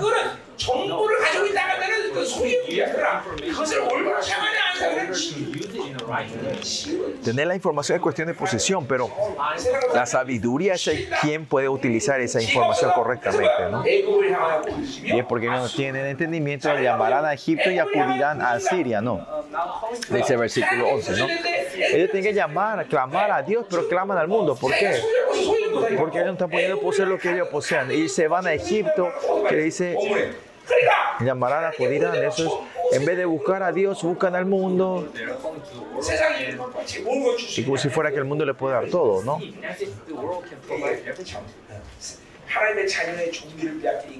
Y este es el final, la gente que ha perdido la dignidad de Dios. Cuando pedimos a Dios no van a llorar delante. Si lloramos y nos postramos delante de Dios, esa gente no, se va, no va a llorar ni postrarse delante del mundo, ¿no? Nosotros deben clamar y acudir a Dios. Amén. Versículo 12. Cuando fueren, cuando fueren, tenderé sobre ellos mi red esa areca como aves del cielo, ¿no? Son, es la imagen de una paloma incauta, ¿no? Le castigaré conforme a lo que se ha anunciado en sus congregaciones. Dio todo lo que él proclamó mediante sus profetas y sus siervos, diciendo, si vivías así vas a morir, si vivías así vas a maldecir, si vas a ir a la bancarrota. Dios continuamente le dio la advertencia, pero no escucharon. ¿Por qué? Porque eran insensatas, eran palomas incautas, ¿no? ¿Quiénes son los sabios los que escuchan la palabra de Dios? Pues el Shema Israel. Israel tiene que escuchar la palabra de la voz de Dios. Pues en mi iglesia también yo digo continuamente que el punto máximo de la vida cristiana es quién escucha la palabra de Dios por, en fe. Porque cuando esa persona empieza a escuchar la palabra de Dios, ya no va a tener problema en su vida cristiana. Es que no están escuchando, están tapando los oídos, ¿no? Por eso en la Biblia dice, lo que tengan oídos, oíd lo que dice el Espíritu, ¿no?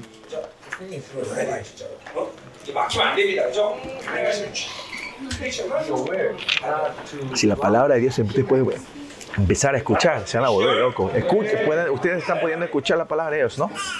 Amén. Versículo 13. Ya estamos viendo el final, ¿no? Se ve la luz de del túnel, ¿no? Del 13 al 16 es el juicio, el juicio de Dios. Primero era, ¿se acuerdan? Eh, la torta no volteada y, y, el, y, la paloma incauta, ¿no? Pero ahora viene el juicio de Dios, que es el amor de Dios, ¿no? La oración de, que siempre sale en tu boca tiene que decir, Dios, cuida, guarda mi honra y mi santidad. El punto no es ser cómodo, sino que Dios guarde mi santidad. Eso es lo importante. Eh, que lo más importante es que el rey guarde nuestra dignidad como hijo de reyes. Si perdemos, no podemos vivir nosotros. No es cuestión de.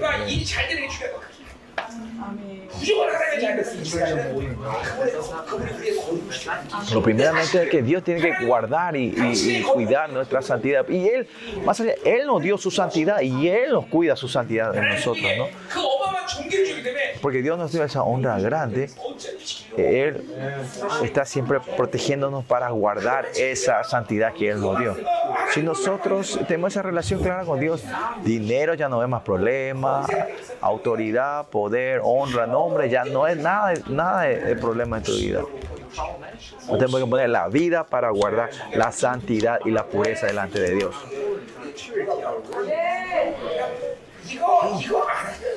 Y sin hacer esto, eh, buscar otro método o método de vida que piden otro método de vida de Dios. El problema. Si usted completa claramente esta relación correcta con Dios, no hay otra cosa que pedir, no hace falta pedir dinero ni nada. Yo siempre le dije esto, ¿no? No, ustedes saben que no es que Dios porque es ahora. Antes, desde el principio le fue diciendo esto a ustedes, ¿no? Le dije esto, ¿no? Es continuamente poner la vida por la santidad y vivir de Dios. Que, siempre están confirmando que Él es todo para mí, ¿no? Él es todo para mí, eh, que este Dios, que es todo para mí.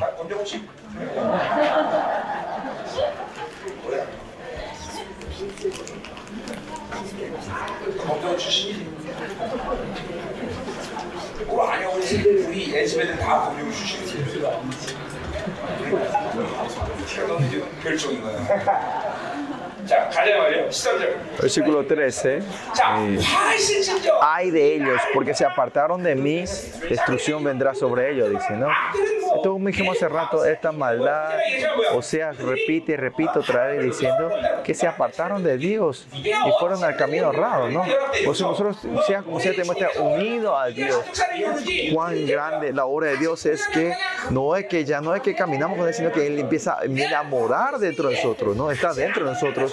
no hay forma de que no nos movamos con Él. Pero lo importante ahora aquí, ese Dios que está dentro, tenemos que reconocer, tenemos que estar reconociéndole a Él, ¿no? Y siempre cuando reconocemos eso, podemos saber, ah, Dios está conmigo, Él está conmigo, ¿no? Tenemos que estar siempre reconociendo eso, ¿no?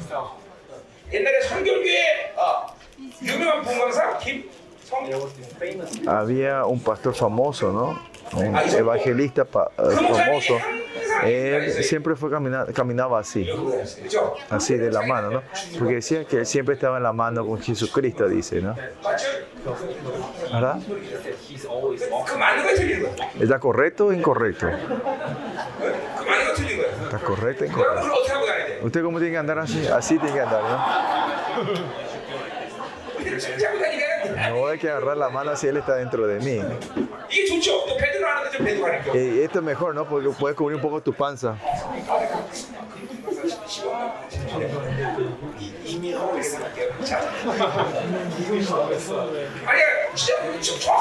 Y es, es, lo exacto, ¿no? Lógico, ¿no? No es que agarramos la mano si no estamos así. Y cubriendo, cubrimos un poquito la, la panza que salió también, ¿no? 손잡고. 이스라엘 백성들 신의 하나님을 그리스도한테 그 하나님이 어, 이스라엘 지역 가운데 Y ese Dios temeroso ahora está en el medio del templo de, de- de- de Israel. Imagínense, ese está ahora dentro de nosotros, ¿no? ¿Y ¿Cuál es la expresión mayor, es, es clara de que eh, eh, vos crees que Dios está dentro de ti? Es la reverencia. Isaías 11 dice que dice que ese espíritu es espíritu de la sabiduría y espíritu de reverencia.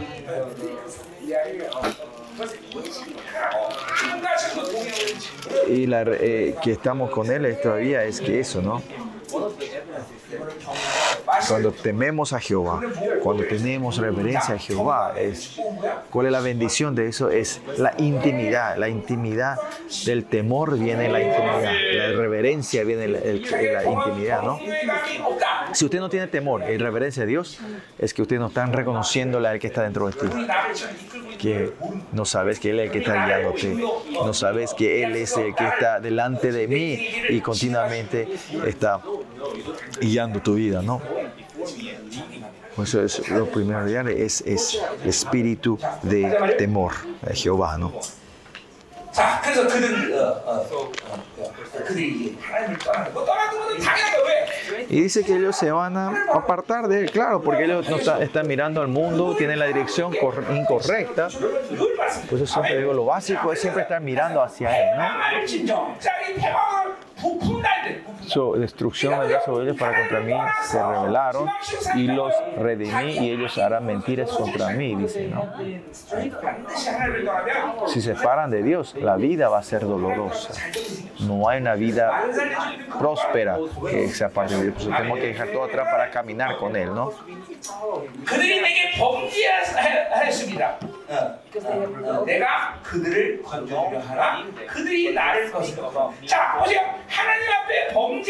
Por eso ellos que se hayan revelado contra ellos es un problema. No se revelaron, no se, se, se... 내게 돌아와. 어, 내가 그를 건져지려나 하나님의 것으로 어, 거슬다는 거예요. ¿Qué, ¿Qué crees? Dios, porque ellos se rebelaron, arrepiéntanse, yo te quiero redimir, yo te perdonaré, esa es la voluntad de Dios. Pero los israelitas, la maldad han creciendo tanto y se ha acumulado tanto, no, no sienten esto que ahora que la voluntad de Dios que quiere sanar están negando y destruyendo. Y la bondad de Dios es eso. ¿no? Cuando yo hablo de la bondad de Dios, la voluntad buena de Dios es que, que, que siempre estamos estado destruidos eh, intuitivamente. Él está siempre en su bondad de tratar de restaurarnos y renovarlos. Eso es que están recibiendo ustedes. ¿no? Miren, yo tengo una herida. Entonces, en el momento que tengo la sanidad, Señor, sáname de mi herida. ¿Qué hago con esta herida? No es que, no es primero que tengo que preocuparte, sino primeramente respetar la voluntad de Dios. Porque Dios, eh, no, aunque más de lo que yo quiero, Él quiere sanarnos y sanarnos, su voluntad es mayor. Y eso tenemos que continuamente recibiendo, ¿no? Cuando yo tengo un pecado, tengo que arrepentirme de este pecado, claro que sí. Y tengo que confesar esto delante de Dios y depender de la sangre, es importante, pero primeramente lo que hay que pensar es el, la- el arrepentimiento que yo quiero, la voluntad de Dios es mayor de que Él me quiere renovar y redimirme, limpiarme, ¿no? Ustedes saben que, que la voluntad, la buena bondad de Dios es el que siempre se está moviendo primero, es mayor que tu voluntad, ¿no? Y lo importante de lo que yo quiero hacer primeramente es lo que, cuál es su decisión, lo que Él quiere hacer, cuánto Él más me ama, ¿no? Por eso miren a tus hijos también. Cuando tus hijos se descomponen, no hay un problema, el padre dice, ay, ¿qué hago con este hijo, no? 그 que un padre te duele, pero hay alguien que le duele más el corazón y quiere que ese hijo sea perfecto. ¿verdad? Ese es Dios. Dios está, la voluntad, la buena voluntad de Dios está primero y eso es lo más importante en nuestra vida. Por eso dice, mi hijo, mi hijo, mi hijo, usted, usted es quien resolverá el problema de tu hijo. No, mi hijo, es hijo de Dios. Dios quiere que el hijo sea más perfecto que lo que yo quiera, ¿no?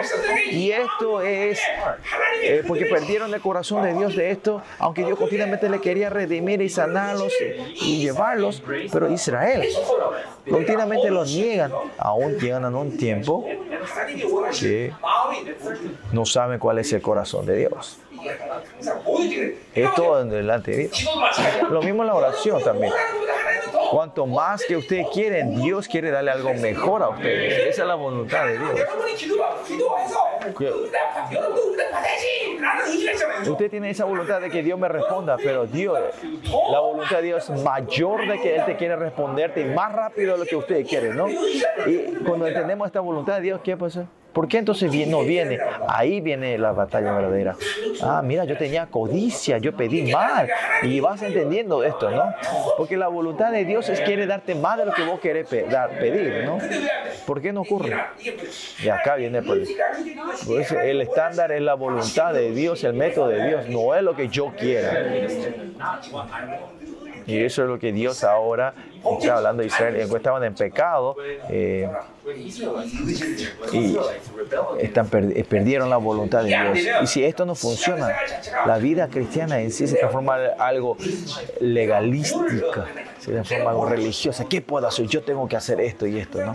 Lo importante siempre es el corazón de Dios, su voluntad, qué es lo que Él quiere, que cómo Él está pensando de mí. Saber eso es lo más importante. Israel falla en esto, ¿no? Y por eso ellos, eh, se re, y ellos hablaron mentira contra mí. Dicen, ¿no? Ellos no piensan en Dios, este, volver, no quieren volver a Dios y están centrados solo en sí mismos. ¿no? Y si vivís continuamente así, tenés una vida que no tiene relación con Dios. Por eso que dice, versículo 14, no, versículo 14 y no clamaron, no clamaron a mí con su corazón. ¿no? ¿Y cuál es esta maldad que aparece cuando vienen así? Ellos claman y acuden al mundo, tienen el deseo grande hacia el mundo, pero no tienen un deseo verdadero hacia Dios.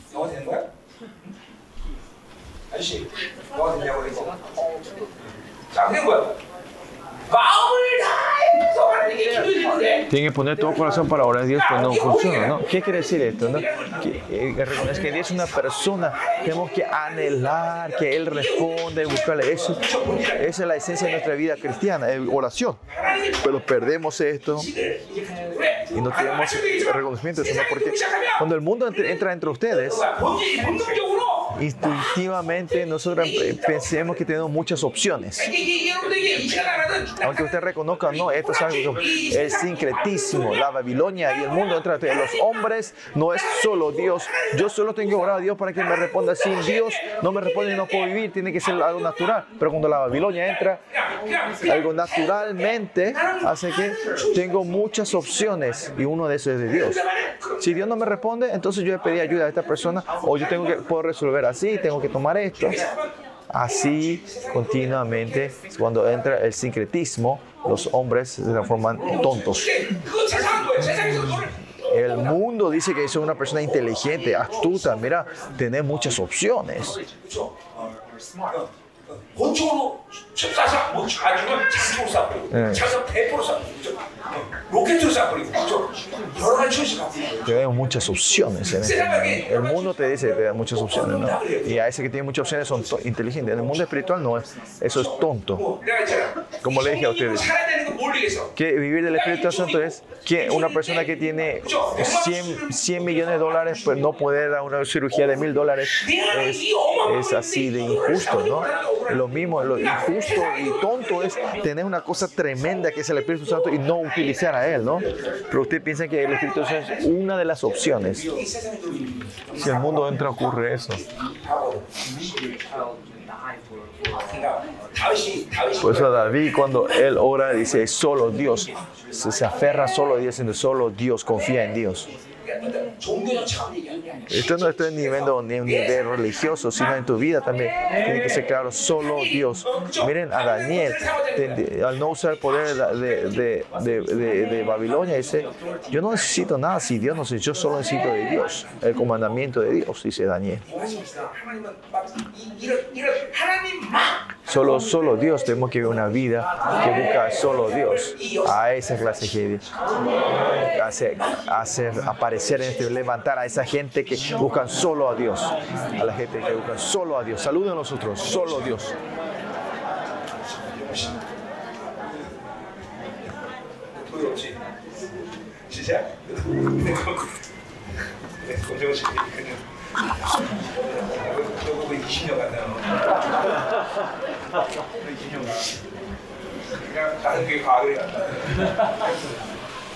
쟤는 20년 갈 게 되게 많다. 너 20년 어떻게 듣고 있으라 그래? 윤영아, 얘네 여기 여기 학생 저기 좋은 교회 좀 소개줘라. 아, 씨 그래도. Bueno, eh, 가자. sigamos. 성심을 나쁘지 않냐고 오직 진상에서 슬피고 자 진상에서 슬피는 이거 뭐야 아세라를 아세라의 제사는 지사법이고 이거 말하는 거 그러니까 우리 뭐란 말이야 이거는 O sea, el 14, no clamarán en su consagración cuando gritaban sobre sus camas. ¿no? 곡식과 Esto es, 살포들을 y para el trigo y el monstruo se consagraron y se, y 호남주의 성에서 se rebelaron contra mí, ¿no? La razón que se muestra es por el dinero, por el trigo. Es un estado que se transforma en una persona que Dios no tiene otra, otra cosa más que poner su ira sobre esto. Y esto no es la imagen de las iglesias de hoy en día. Poner todo el corazón y ser solo Dios. ¿Cuántos de ellos claman así solo Dios? Están mezclados con el mundo y vienen secretismo y por el dinero vienen a la iglesia. antes o ahora hay muchas cosas similares. Porque el demonio hoy, ayer y mañana serán siempre, son iguales. Es igual. Versículo 15. Y aunque yo los enseñé y fortalecí sus brazos, Dios le dio mucha abundancia a Dios y poder, autoridad. Y en todo esto tiene que servir bien a Dios, pero hay problemas con la relación de Dios. Ahora, esta abundancia se llama un problema. Usan para negar a Dios y rebelarse contra Dios y usan para la idolatría. Tenemos una vida de negar a Dios y de sí mismo, ¿no? Todo lo que tenemos sin Dios es, no es beneficioso. A los jóvenes en la iglesia yo siempre le digo esto, ¿no? El gozo de conocer más a Dios que el gozo de conocer, si experimentan primero el gozo de la Babilonia es, es, es, es peligroso. A la gente que no han probado el pecado, eh, como el placer del pecado, no van a ser tentados, no. El que nunca probó, nunca probó el alcohol, sabe el gusto y el placer de, de ese... De es embriagarse de, de, de, lo alcohol, de la bebida alcohólica, ¿no? El que fumó sabe ese, eh, saben ese, ese, ese gusto de, ese gusto de haber de ustedes saben el, ese sabor del cigarrillo no por eso, la gente que no sabe el placer del pecado, no hay tentación a esa persona. Pero no, por eso no quiero que experimenten eso ustedes.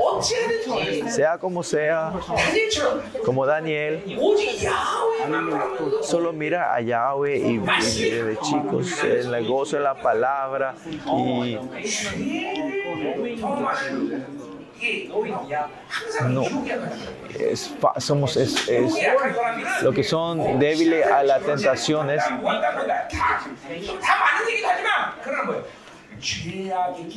saben, han experimentado demasiado. A los que son débiles a las tentaciones significa que han experimentado mucho el placer del pecado. ¿no? Por eso estamos llenos del placer de conocer a Dios y así no vamos a llegar en el, en el gozo del mundo. ¿no? Por eso primero saber el gozo en Jehová antes de saber el placer del pecado. ¿no? Si no es una, una obra poderosa de Dios, sobre la presencia del pecado caemos fácilmente. Hace 33 años atrás, sí, porque me caí en, en dramáticamente en la luz de Dios, pude llegar estoy hasta aquí, porque experimenté lo mayor, lo, lo más alto de, de- de la Babilonia. No sé cuántas tentaciones eso a mí, ¿no? pero cuando vi la gloria de Dios pude dejar todo eso atrás, ¿no? yo experimenté el punto más alto y lo mejor de los placer del mundo. Si Dios no me hubiese encontrado así, seguramente hubiese ido en eso. Por eso siempre digo a, a, los jóvenes, a los, que, los que no, no experimente una vida como mía, sino como Daniel es mejor, ¿no? Una vida pura como Daniel, ¿no?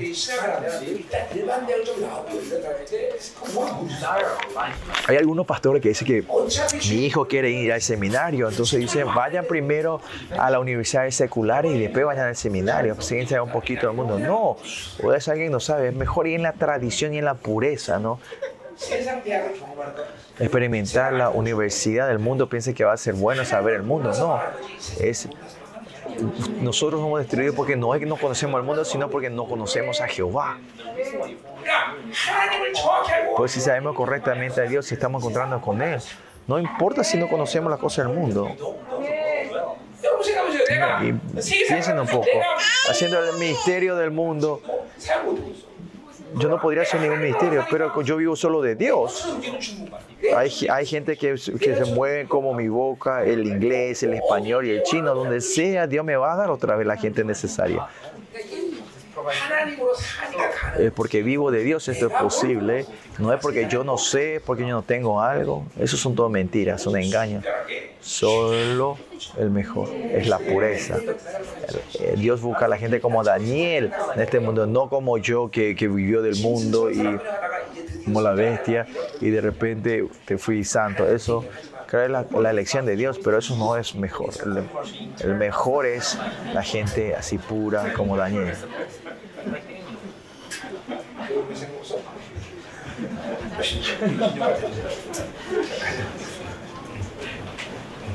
자, 가시다 말이에요. 이제 다 끝나가네요. 자, Estamos terminando. 16절. Versículo 16. 자, 그들은 Volvieron, pero no al Altísimo.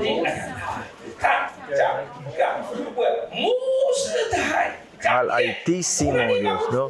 Ahora viene la tribulación y tormenta en su vida de volver, tienen que volver, pero pues no pueden volver, porque primeramente porque el Altísimo está muy lejos de ellos.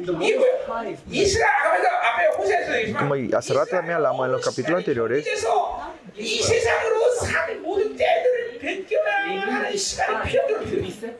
necesitan un tiempo de ser apartados y sacar todas estas mugre que vienen del mundo, ¿no? Si nosotros vivimos profundo, profundamente en el mundo y, y tener, encontrar un, un, un, encuentro impactante con Dios no es algo normal. Puede existir, pero no es algo normal. No estoy hablando de la gente que cree por primera vez, sino que la gente que cayeron otra vez y vieron en la carne fuertemente y encontrarse otra vez con Dios y, y porque encuentran tribulación, encuentran con pues una posición de encuentro glorioso. Eh, Porque la carne tiene que morirse, ¿no? Porque Él está en un lugar muy alto, el altísimo de Dios. Para encontrarse con Él hay que matar, hay que pasar un tiempo en matar la fuerza de tus energías, ¿no?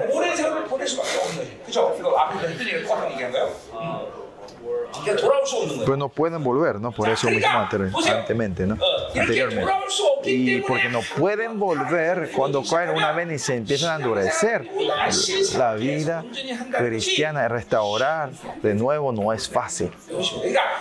Acuérdense bien, lo importante, lo mejor es que no se endurezcan, no vivan profundamente en el mundo.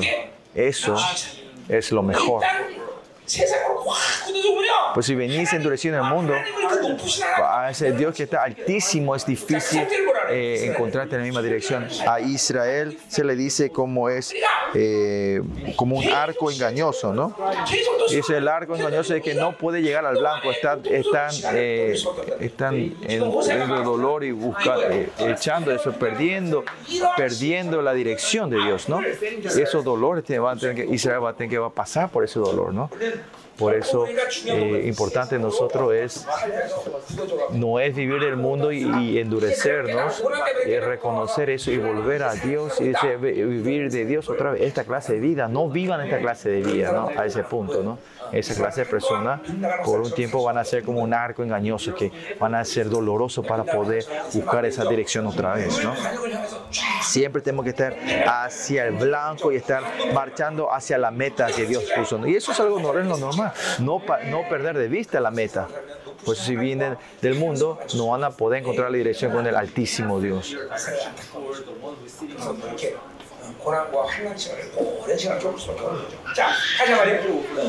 그들은 지금 그들의 Cayeron sus príncipes a espada por la soberbia de su lengua.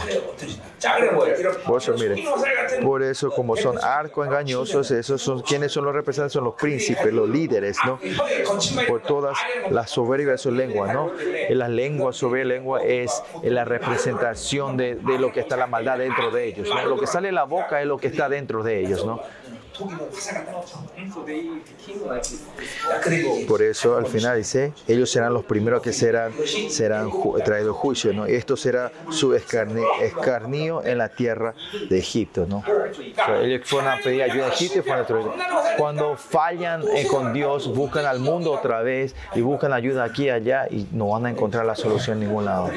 Por eso nosotros lo importante para nosotros es siempre estar en la dirección de Dios, caminar hacia la dirección. No tratar traten de experimentar el mundo. No acepten la mugre de este mundo. Amén. Vamos. ¿Dónde nos vamos? A casa. Nos vamos todos a casa. Vamos a orar.